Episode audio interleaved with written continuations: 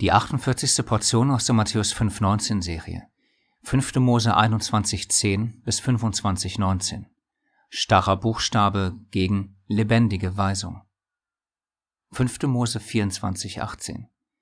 Und du sollst dich daran erinnern, dass du ein Knecht in Ägypten gewesen bist und dass der Höchste, dein Gott, dich von dort erlöst hat. Darum gebiete ich dir, dies zu tun. Die Überschrift für dieses Video könnte eigentlich auch lauten, der Glaube dem Buchstaben nach gegen ein Leben in der Erfüllung des Gesetzes. Ganz nach dem Prinzip, wie es uns unser Herr und Meister Jeschua gelehrt und vorgelebt hat. Matthäus 5,17 Ihr sollt nicht meinen, dass ich gekommen sei, um das Gesetz oder die Propheten aufzulösen. Ich bin nicht gekommen, um aufzulösen, sondern um zu erfüllen. Was genau er damit gemeint hat, werden wir hoffentlich anhand dieser Portion ein wenig besser verstehen können. Kurz zum Aufbau dieses Videos. Da in dieser Lesung zahlreiche Gebote hintereinander gereiht werden, möchten wir diesem Aufbau folgen und dabei aufzeigen, was wir bereits die letzten Portionen immer wieder am Rande erwähnt hatten. Wenn wir das Gesetz nur als Gesetz, das heißt als starren Buchstaben verstehen, werden wir die göttliche Weisung dahinter nicht erfassen können und so sowohl an der praktischen Anwendbarkeit des Textes als auch am göttlichen Segen für unser Leben vorbeischrammen. Was genau damit gemeint ist, werden wir anhand von einer Auswahl an Versen zu veranschaulichen versuchen. Wie immer wünschen wir dir Gottes Segen beim Prüfen der Inhalte. 5. Mose 25,4 Du sollst dem Ochsen das Maul nicht verbinden, wenn er drischt. Zu diesem Vers schreibt Paulus in 1. Korinther 9, 9 bis 12, Ja, im Gesetz Moses steht geschrieben, Du sollst dem Ochsen nicht das Maul verbinden, wenn er drischt. Kümmert sich Gott etwa um die Ochsen? Oder sagt er das nicht vielmehr um unsertwillen? Denn es ist ja um unsertwillen geschrieben worden, der, welcher pflügt, soll auf Hoffnung hinpflügen, und der, welcher drischt, soll auf Hoffnung hin dreschen, dass er an seiner Hoffnung auch Anteil bekommt. Wenn wir euch die geistlichen Güter gesät haben, ist es etwas Großes, wenn wir von euch diejenigen für den Leib ernten? Wenn andere an diesem Recht über euch Anteil haben, sollten wir es nicht viel eher haben? Aber wir haben uns dieses Rechtes nicht bedient, sondern wir ertragen alles, damit wir dem Evangelium von Christus kein Hindernis bereiten. Wie wir hier sehen können, wendet Paulus bei diesem Vers aus 5. Mose 25 das Verständnis an, dass das Gesetz nebst dem Buchstaben eine lebendige Weisung und dazu noch geistlich ist, siehe Römer 7,14. Das heißt, er nimmt das Gebot über den dreschenden Ochsen, welches natürlich auch so zu halten ist, und wendet es auf sich selbst an, indem er eine Parallele aufzeigt. Ochsen arbeiten, Paulus und seine Brüder arbeiten. Ochsen sollen für ihre Arbeit etwas zu essen bekommen, und Paulus und seine Brüder sollen für ihre Arbeit etwas zu essen bekommen. In kurz, derjenige, der für andere arbeitet, soll von diesen anderen den Lohn dafür bekommen. Dieses Geben und Nehmen ist ein göttliches Prinzip, welches Gottes Gerechtigkeit widerspiegelt. Gäbe es zum Beispiel diese und andere Auslegung nicht, bei der sich die Bibel selbst auslegt und man würde hergehen und diesen Vers bezüglich des dreschenden Ochsen auf die Weise des Paulus anwenden, dann würde man sehr wahrscheinlich Spott und Hohn ernten. Aussagen wie, das ist aber eine gewagte und sehr weit hergeholte Auslegung, wären sicherlich an der Tagesordnung. Aber, wie wir hier in 1. Korinther 9 sehen können, ist das keine weit hergeholte oder gewagte Auslegung, sondern ein Prinzip der Heiligen Schrift. Im zweiten Buch Mose sind wir schon einmal ansatzweise auf die verschiedenen Arten der Anwendung eines Gebots eingegangen und haben uns dort die Frage gestellt, was bedeutet es, sein Gesetz nicht nur als eine auf den Buchstaben begrenzte starre Schrift zu verstehen, sondern als eine göttliche Weisung? Um diese Frage zu beantworten, gibt es sicherlich mehrere Ansätze. Eine der Möglichkeiten ist, sich die gleich folgenden Fragen zu jedem Gebot zu stellen und dann nach Antworten zu suchen. 1a. Was sagt der Text buchstäblich aus? Ganz ohne Wenn und Aber. 1b. Die zweite Unterfrage ist unmittelbar mit der ersten verbunden, da es ab und an auch Formulierungen gibt, die einen übertragenen Sinn haben, das heißt als Frage formuliert, ist das Gebot wortwörtlich oder bildhaft gemeint? Es folgen gleich Beispiele zu dieser und den anderen Fragen. Zweitens, hat das Gebot eine weitreichendere, übertragbare Anwendung auf andere Bereiche in unserem Leben? Und drittens, Wie kann ich das Gebot, wie zum Beispiel ein Paulus in 1. Korinther 9, geistlich verstehen und anwenden? Zu diesen drei bzw. vier Fragen möchten wir jeweils kurz und knapp ein paar Beispiele aus dieser Lesung zeigen, die dabei hilfreich sein könnten, nicht nur diese Portion, sondern generell den biblischen Text besser zu verstehen. Denn oft passiert es, dass man wortwörtlich mit bildhaft verwechselt oder vom physischen aufs geistliche schließt und dann wieder zurück ins physische geht und so alles durcheinander bringt. Oder mit besonders gravierenden Auswirkungen, man vergeistlicht alles und übersieht und vernachlässigt dabei das ganz Offensichtliche, das physische Umsetzen der göttlichen Gebote. Zu allen diesen und anderen Gefahren werden wir hier im Anschluss direkt oder indirekt noch näher darauf eingehen. Wir beginnen mit den ersten Versen dieser Portion, die schöne Frau. 5. Mose 21, 11 bis 14. Und du siehst unter den Gefangenen eine Frau, schön von Gestalt, und hast Zuneigung zu ihr und nimmst sie dir zur Frau, so sollst du sie in das Innere deines Hauses führen. Und sie soll ihr Haupt scheren und ihre Nägel beschneiden und die Kleider ihrer Gefangenschaft von sich ablegen. Und sie soll in deinem Haus bleiben und ihren Vater und ihre Mutter einen Monat lang beweinen, und danach magst du zu ihr eingehen und sie heiraten, dass sie deine Frau sei. Und es soll geschehen, wenn du kein Gefallen an ihr hast, so sollst du sie nach ihrem Wunsch entlassen. Aber du darfst sie keineswegs für Geld verkaufen. Du sollst sie nicht als Sklaven behandeln, weil du sie entehrt hast. Direkt zu unseren Fragen. Ist der Text buchstäblich gemeint oder redet er in einer Bildersprache zu uns? Offensichtlich handelt es sich hier um eine wortwörtliche Weisung. Als Gegensatz dazu ein kurzes Beispiel zu einem bildhaften Gebot, welches wir erst neulich hatten. 5. Mose 11, 18. Und ihr sollt diese meine Worte auf euer Herz und auf eure Seele legen und sie zum Zeichen auf eure Hand binden, und sie sollen zu Stirnbändern zwischen euren Augen sein.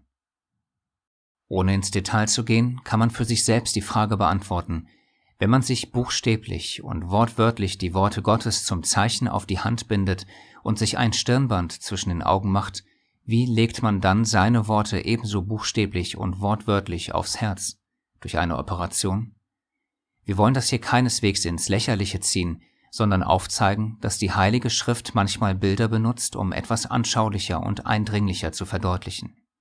Um bei dem Beispiel des Herzens zu bleiben, auch wir benutzen heute ähnliche Redewendungen bzw. Bilder, um zum Beispiel unseren Schmerz deutlicher zu machen. Wir würden da vielleicht sagen, es tut mir tief in meinem Herzen weh.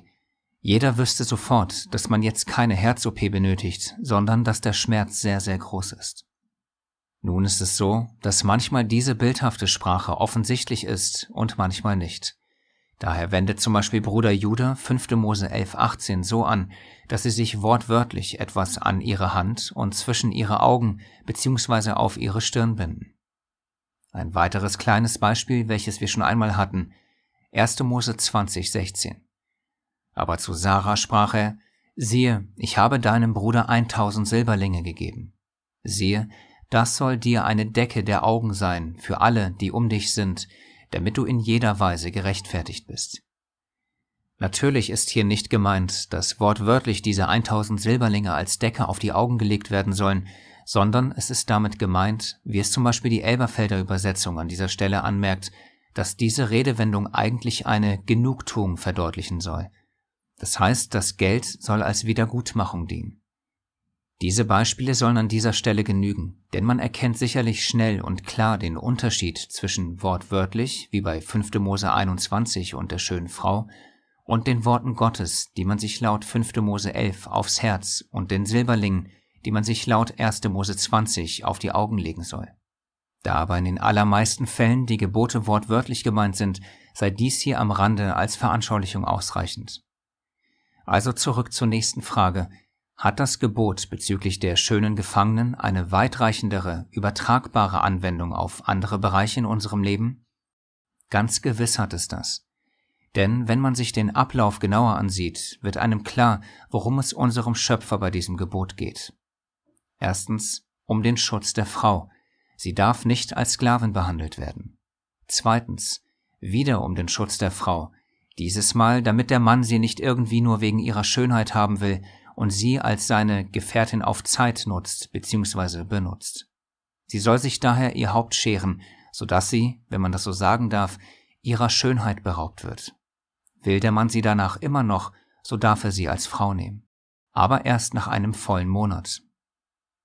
In anderen Worten könnte man auch sagen, alles, was der Mann vielleicht aus dem Fleisch und seiner Fleischeslust heraus tun könnte, wird abgewehrt oder zumindest stark abgeschwächt. Wie? Einmal durch das Scheren des Hauptes der Frau und einmal durch das Warten. Man könnte fast sagen, Gott gebietet dem männlichen Trieb Einhalt und prüft gleichzeitig die Ernsthaftigkeit des heiratswilligen Mannes. Denn keineswegs soll er aus einer Kurzschlussreaktion heraus einen heiligen und ewig währenden Ehebund mit ihr schließen. Wenn man sich diese Punkte vor Augen führt, fällt es einem nicht schwer, darin ein göttliches Prinzip zu erkennen. Denn auch bei einem, sagen wir mal, normalen Kennenlernen zwischen Mann und Frau sollten keine Kurzschlussreaktionen die Entscheidung beeinflussen.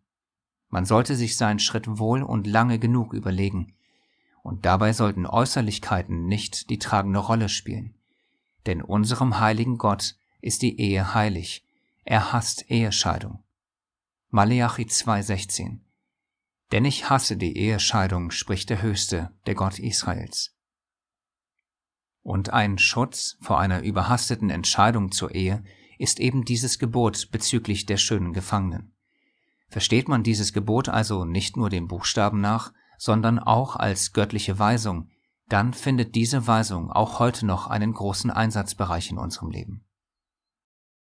Gleich zum nächsten Beispiel aus dieser Portion, der Mann mit den zwei Frauen, obwohl es ursprünglich ja so gedacht war, dass man nur eine Ehefrau haben sollte.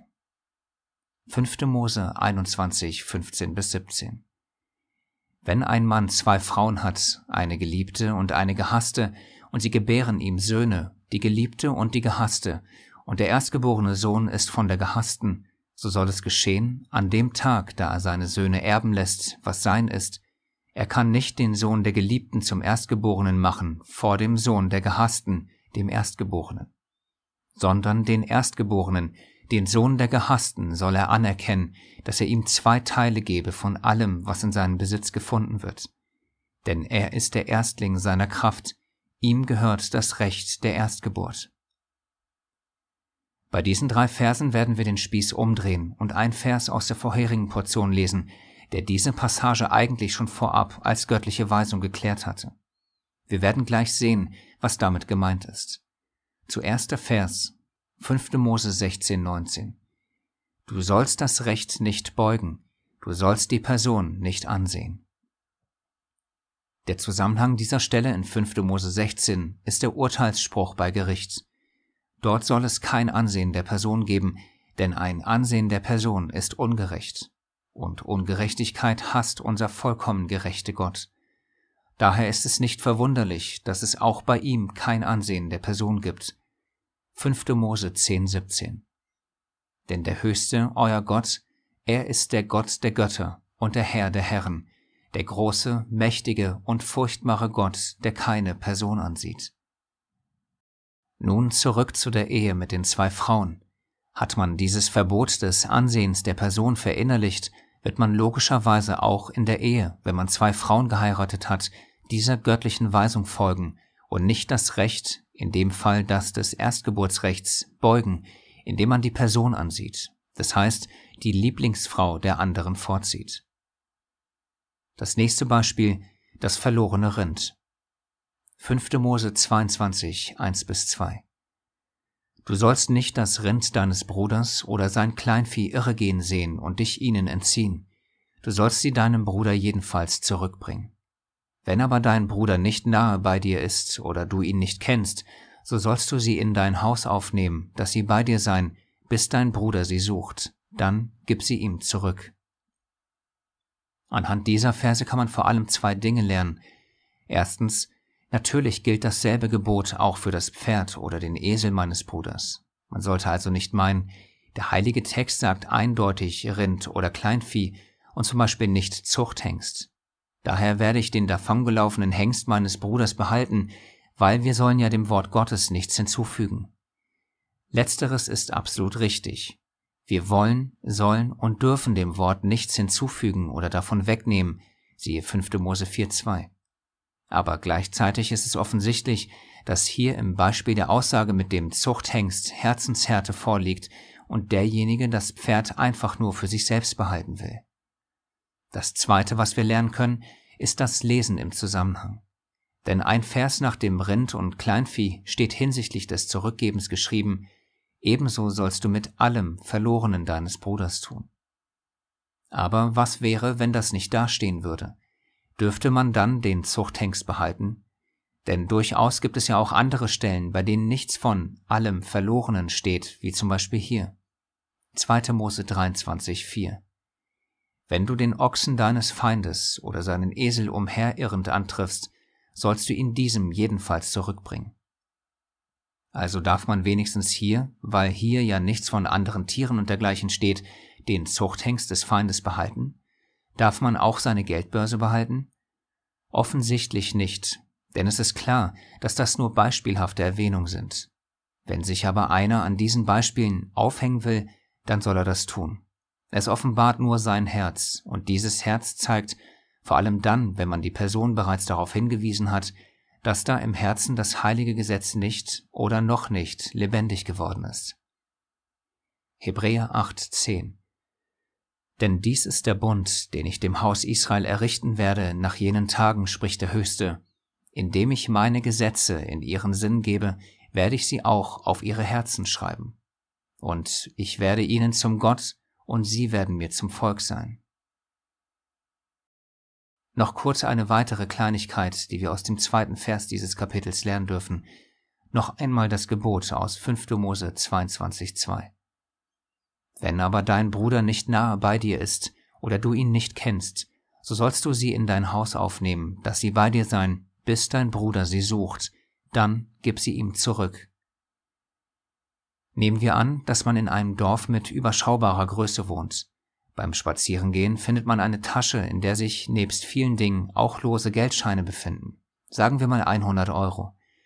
Was macht man jetzt, da man ja nicht weiß, wem die Tasche gehört? Gebe ich das Geld jetzt sofort aus oder warte ich, da ich davon ausgehen kann, dass die Tasche gesucht werden wird? Oder kaufe ich mir das Bibellexikon, welches ich mir schon seit längerem zulegen wollte, aber nie das Geld dafür übrig hatte? Spricht vielleicht sogar Gott zu mir und gibt mir dieses Zeichen, indem er mich die Tasche hat finden lassen? Ehe die Gedanken in solche Richtung gehen und man vielleicht auf diese Weise seinem trügerischen Herzen Raum gibt, sollte man, anstatt zu überlegen, was und wie vermeintlich Gott zu einem spricht, erst einmal an das denken, was er bereits gesprochen hat.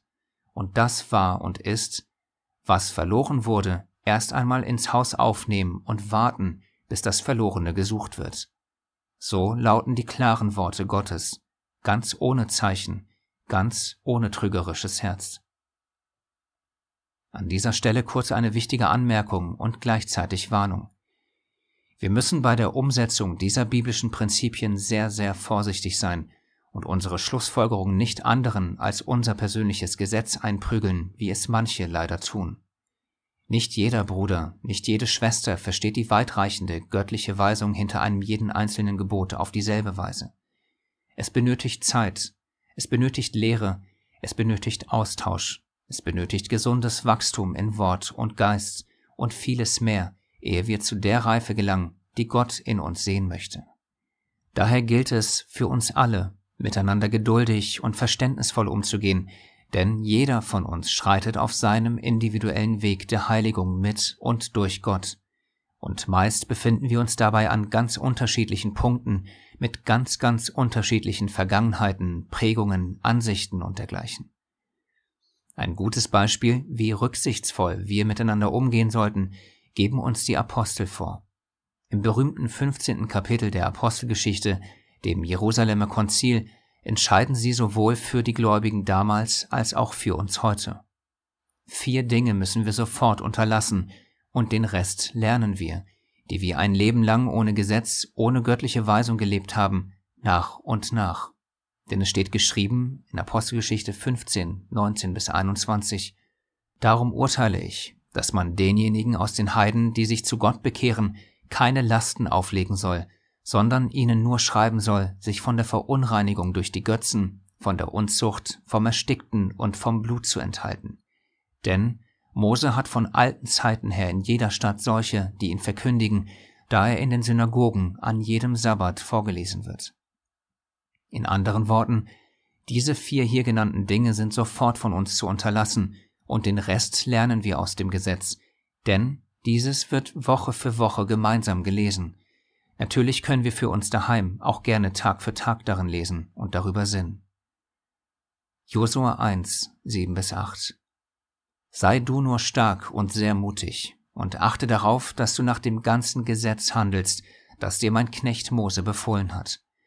Weiche nicht davon ab, weder zur Rechten noch zur Linken, damit du weise handelst überall, wo du hingehst. Lass dieses Buch des Gesetzes nicht von deinem Mund weichen, sondern forsche darin Tag und Nacht, damit du darauf achtest, alles zu befolgen, was darin geschrieben steht. Denn dann wirst du gelingen haben auf deinen Wegen, und dann wirst du weise handeln. Abschließende Anmerkung. Wie es diese Worte hier in Josua klar aufzeigen, soll man forschen. Aber das Forschen hat ein Ziel, nämlich alles Erforschte bzw. einem von Gott aufgezeigte soll man auch befolgen und danach handeln. Das heißt für die Beispiele von zuvor, keine Kurzschlussreaktion bei der Ehe, kein Ansehen der Person, kein Ausgeben von Geld, das man vielleicht noch zurückgeben kann und so weiter. In kurz, wenn all das Sinnen und Lernen nicht zum Tun führt, hat das in den Augen unseres himmlischen Vaters keinen Wert. Matthäus 7, 21 Nicht jeder, der zu mir sagt, Herr, Herr, wird in das Reich der Himmel eingehen, sondern wer den Willen meines Vaters im Himmel tut.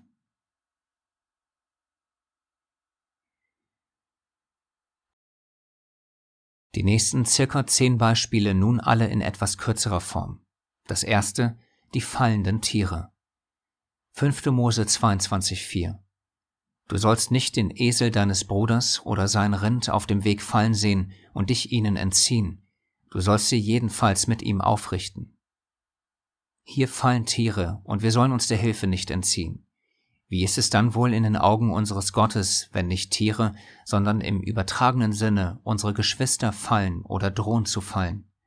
Haben wir dann Ausreden, nicht zu helfen? Entziehen wir uns der Hilfe, aber sagen uns gleichzeitig, dass wir sie lieben?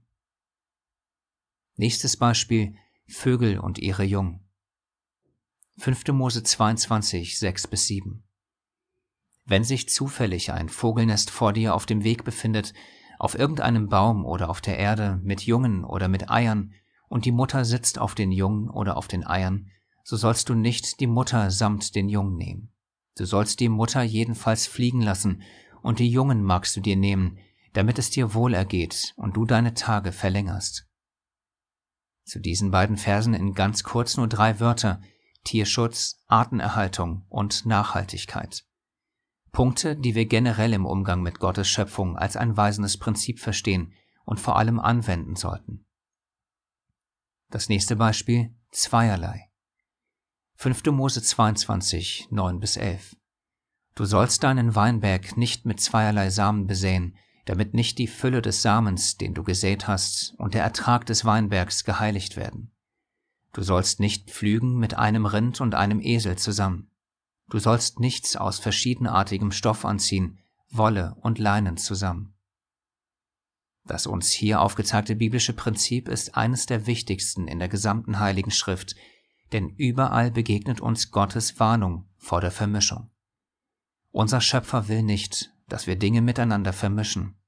Selbst die erste Sünde hatte etwas mit Vermischung zu tun, nämlich die Vermischung mit Gut und Böse fangen auch wir in unserem Leben an, die heiligen Wege Gottes mit unseren eigenen zu vermischen, sprich göttliche Wahrheit mit menschlicher Tradition und Religion, dann erhalten wir das Ergebnis, welches wir aktuell haben, Chaos durch Vermischung. Dieses Thema ist so tief und so weitreichend, dass es hier nicht behandelt werden kann. Aber was man tun kann, ist darüber zu beten, zu sinnen, die Augen offen zu halten und sich selbst zu fragen, wo vermische ich in meinem Leben auch meine Wege mit Gottes Wegen? Das nächste Beispiel, das Fallen vom Haus. 5. Mose 22,8 Wenn du ein neues Haus baust, so sollst du ein Geländer um dein Dach machen, damit du nicht eine Blutschuld auf dein Haus bringst, wenn irgendjemand davon herabfällt. Physisch kann man diese Weisung auf alles anwenden, was wir in unserem Leben tun, sowohl im Alltag als auch im Geschäftsleben, aber eben auch in geistlicher Weise. Denn wir wissen ja, dass man nicht nur von einem Dach, sondern auch bedingt durch die Sünde fallen kann. Dies darf sowohl bei uns selbst als auch durch uns selbst nicht für andere passieren. Wie schaffen wir das? Indem wir in keiner Sache irgendeinen Anstoß geben, damit nicht der Dienst verlästert werde. 2. Korinther 6.3 Das nächste Beispiel, die Edomiter und Ägypter. 5. Mose 23.8 Den Edomiter sollst du nicht verabscheuen, denn er ist dein Bruder. Den Ägypter sollst du nicht verabscheuen, denn du bist ein Fremder in seinem Land gewesen. Hier werden zwei ganz spezielle Gruppen von Menschen genannt, die in unsere heutige Zeit adaptiert wie folgt lauten könnten. Der Edomiter, der unser Bruder ist, ist jedweder, der an denselben Gott wie wir glaubt, aber vielleicht nicht unbedingt wie ein Israelit lebt. Und der Ägypter ist der sogenannte Ungläubige. Nun kann und wird es so sein, dass man entweder eines von beiden oder sogar mal beides gewesen ist, sprich ein Ungläubiger und beziehungsweise oder ein Gläubiger, der vielleicht mal das Gesetz Gottes nicht als gültig verstanden hatte. Sollte das der Fall sein, werden wir hier durch unseren Schöpfer daran erinnert, dass wir uns erinnern sollen, dass auch wir einst im übertragenen Sinne Ägypter oder Edomiter waren. Paulus kannte natürlich diese Weisung und schreibt dazu in Titus 3, 2 bis 3, Erinnere sie daran, dass sie niemand verlästern, nicht streitsüchtig sind, sondern gütig, indem sie allen Menschen gegenüber alle Sanftmut erweisen. Denn auch wir waren einst unverständig, ungehorsam, gingen in die Irre, dienten mannigfachen Lüsten und Vergnügungen, lebten in Bosheit und Neid, verhasst und einander hassend. Vergessen wir das nicht und erinnern uns daran, wo wir herkommen und woraus wir befreit wurden, nämlich aus der Gott- und Gesetzlosigkeit dieser Welt, werden wir gegenüber allen Menschen, seien es im übertragenen Sinne Ägypter oder Edomiter, gütig sein, indem wir allen Menschen gegenüber Sanftmut erweisen. Das nächste Beispiel vor bösem Hüten. 5. Mose 23,10 Wenn du gegen deine Feinde ins Lager ausziehst, so sollst du dich vor allem Bösen hüten. Im Zusammenhang des Kampfes für die Wahrheit begeben sich einige von uns in das Lager des Feindes. Dort kann es dann passieren, dass im Kampf wir die Kontrolle über unsere Emotionen und so die Kontrolle über unsere Zunge und Taten verlieren. Sollte das der Fall sein, nämlich dass wir Böses mit Bösem vergelten, dann haben wir im geistlichen Sinne dieses Gebot übertreten, denn wir haben uns nicht vor allem Bösen gehütet. Ist aber das Gesetz Gottes in unseren Herzen lebendig, so werden wir, wie unser Herr und Meister Jeschua auch, die Weisung Gottes erfüllen. Noch einmal der Vers, Matthäus 5,17. Ihr sollt nicht meinen, dass ich gekommen sei, um das Gesetz oder die Propheten aufzulösen. Ich bin nicht gekommen, um aufzulösen, sondern um zu erfüllen. Das nächste Beispiel, Gottes Hilfe beim Kampf. 5. Mose 23, 15. Denn der Höchste, dein Gott, wandelt inmitten deines Lagers, um dich zu erretten und deine Feinde vor dir hinzugeben. Und dein Lager soll heilig sein, dass er nichts Anstößiges unter dir sehe und sich von dir abwende. Gott kämpft für uns. Wir können keinen einzigen geistlichen Kampf ohne seine Hilfe gewinnen. Denken wir das dennoch, wandeln wir im Übermut unserer Herzen. Und sollte das der Fall sein, ist es etwas Anstößiges in den Augen unseres himmlischen Vaters. Es gibt aber nebst unserem Stolz und Ego unzählige andere Dinge, die er an und in uns sehen könnte, die ihn dazu bewegen könnten, sich von uns abzuwenden. In anderen Worten, für Gott und seine Wahrheit zu kämpfen ist gut, sehr gut sogar. Die Frage ist nur wie. In den Wegen Gottes oder in den Verirrungen unserer Herzen. Das nächste Beispiel, das freiwillige Gelübde. 5. Mose 23, 24. Was über deine Lippen gegangen ist, sollst du halten und tun, so wie du dem Höchsten, deinem Gott, freiwillig gelobt hast, was du mit deinem Mund geredet hast. Dieser Vers ist ein weiteres Paradebeispiel dafür, dass Gebote nicht auf den starren Buchstaben allein beschränkt werden können. Denn obwohl es hier in diesem Vers um ein abgegebenes Gelübde geht und nicht um ein generell gesprochenes Wort, sagt unser Meister dennoch Folgendes dazu. Matthäus 5, 33 und der Vers 37. Wiederum habt ihr gehört, dass zu den Alten gesagt ist, du sollst nicht falsch schwören, du sollst aber dem Höchsten deine Schwüre halten. Ich aber sage euch, es sei eure Rede ja, ja, nein, nein. Was darüber ist, das ist vom Bösen. Hier wird also erneut biblisch belegt, wie man ein Gebot erfüllen kann, indem man es nicht auf seinen Buchstaben allein begrenzt und es der göttlichen Weisung beraubt, sondern über das himmlische Prinzip darin sinnt und es mehr und mehr versteht. Natürlich wieder mit dem Endziel, es zu erfüllen, indem man es als ein lebendiges Zeugnis tut. 5. Mose 4, 5 bis 6 Siehe, ich habe euch Satzungen und Rechte gelehrt, so wie der Höchste, mein Gott, mir geboten hat, damit ihr so tut inmitten des Landes, wohin ihr kommt, um es in Besitz zu nehmen. Und so haltet sie und tut sie. Denn das wird eure Weisheit und euer Verstand sein vor den Augen der Völker, die alle diese Satzungen hören und sagen werden, diese große Nation ist ein wahrhaft weises und verständiges Volk.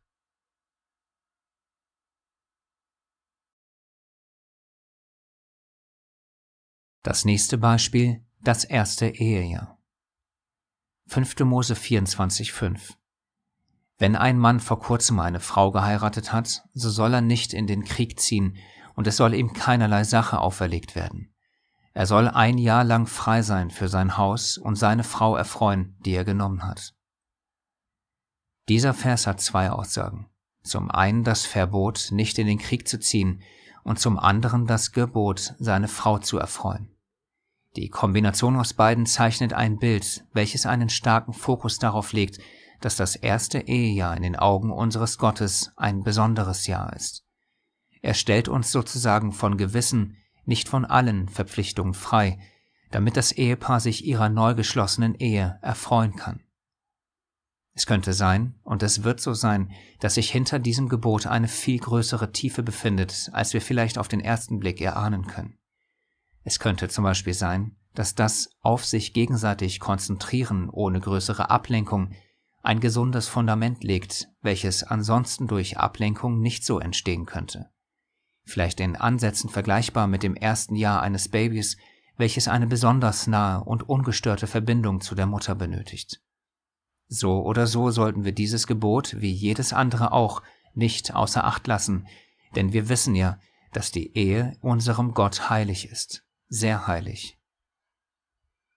Das nächste Beispiel, der gepfändete Mühlstein. 5. Mose 24,6 Man soll nicht Mühle noch Mühlstein pfänden, denn wer das tut, pfändet das Leben. So ähnlich wie mit dem Vogel und seinen Jungen geht es auch hier um die Erhaltung des Lebens und um Nachhaltigkeit. Versteht man dieses Gebot als eine Weisung und wendet sie auch auf andere Bereiche des Lebens an, könnte man zum Beispiel auch das Helfen von Armen in der dritten Welt nach diesem Prinzip ausrichten. Denn Geld zu spenden ist zwar schön und gut, aber es ist nicht nachhaltig. Es sorgt nicht für das dauerhafte Überleben. Was wäre aber, wenn man ihnen zum Beispiel die Möglichkeit geben würde, selbst Geld zu erwirtschaften, indem man eine sinnige Investition für sie tätigt? Indem man ihnen zum Beispiel anstatt Geld einen Mixer spendet und sie dazu ermuntert, ihn für Touristen und das Verkaufen von frischen Säften zu benutzen. So hätte man nicht einmalig Geld gespendet, sondern man wäre dem Prinzip der Nachhaltigkeit und Erhalt des Lebens gefolgt, indem man ihnen eine nachhaltige Möglichkeit zum Erhalt des Lebens geboten hätte. Natürlich ist das ein stark vereinfachtes Beispiel, aber vielleicht genügt es zur Veranschaulichung der übertragenen Anwendbarkeit dieser göttlichen Weisung aus 5. Mose 24,6. Am Ende gilt natürlich immer, die größte und wichtigste Nachhaltigkeit ist die Wahrheit Gottes über seine Gnade in Christus. Und nur diese Wahrheit führt durch aufrichtige Buße und Umkehr zum wahren Erhalt des Lebens. Das heißt in anderen Worten, dass selbst in diesem kleinen Gebot das mitwichtigste geistliche Prinzip der frohen Botschaft Gottes steckt. Aber all das, wie zuvor erwähnt, nützt nichts, wenn wir nicht danach handeln. Was uns zum letzten Beispiel bringt, Fremde, Witwen und Waisen. 5. Mose 24, 19 bis 22. Wenn du deine Ernte auf deinem Feld hältst und eine Gabe auf dem Feld vergisst, so sollst du nicht umkehren, um sie zu holen. Für den Fremden, für die Weise und für die Witwe soll sie sein, damit der Höchste, dein Gott, dich segne in allem Werk deiner Hände. Wenn du deine Oliven abschlägst, so sollst du nicht hinterher die Zweige absuchen. Für den Fremden, für die Weise und für die Witwe soll es sein. Wenn du deinen Weinberg liest, so sollst du nicht hinterher Nachlese halten. Für den Fremden, für die Weise und für die Witwe soll es sein. Und du sollst dich daran erinnern, dass du ein Knecht im Land Ägypten gewesen bist. Darum gebiete ich dir, dies zu tun. Fremde, Witwen und Waisen haben eine Gemeinsamkeit. Sie haben in gewisser Weise ihre Zugehörigkeit zu etwas verloren. Der Fremde zu seiner Heimat, die Witwe zu ihrem Ehemann und die Weise zu den Eltern. Geistlich gesehen erfüllten wir als Gläubige einst alle diese drei Faktoren. Auch wir hatten keinen geistlichen Ehemann, keinen himmlischen Vater und keine wahre Heimat. Wir alle waren in geistlicher Weise in Ägypten gefangen, wurden aber durch Gottes Wahrheit aus ihr befreit. Und daran sollten wir uns immer erinnern. Ganz so wie zuvor beim Gebot um die Edomiter und Ägypter.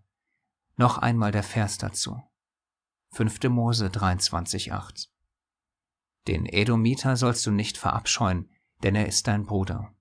Den Ägypter sollst du nicht verabscheuen, denn du bist ein Fremder in seinem Land gewesen.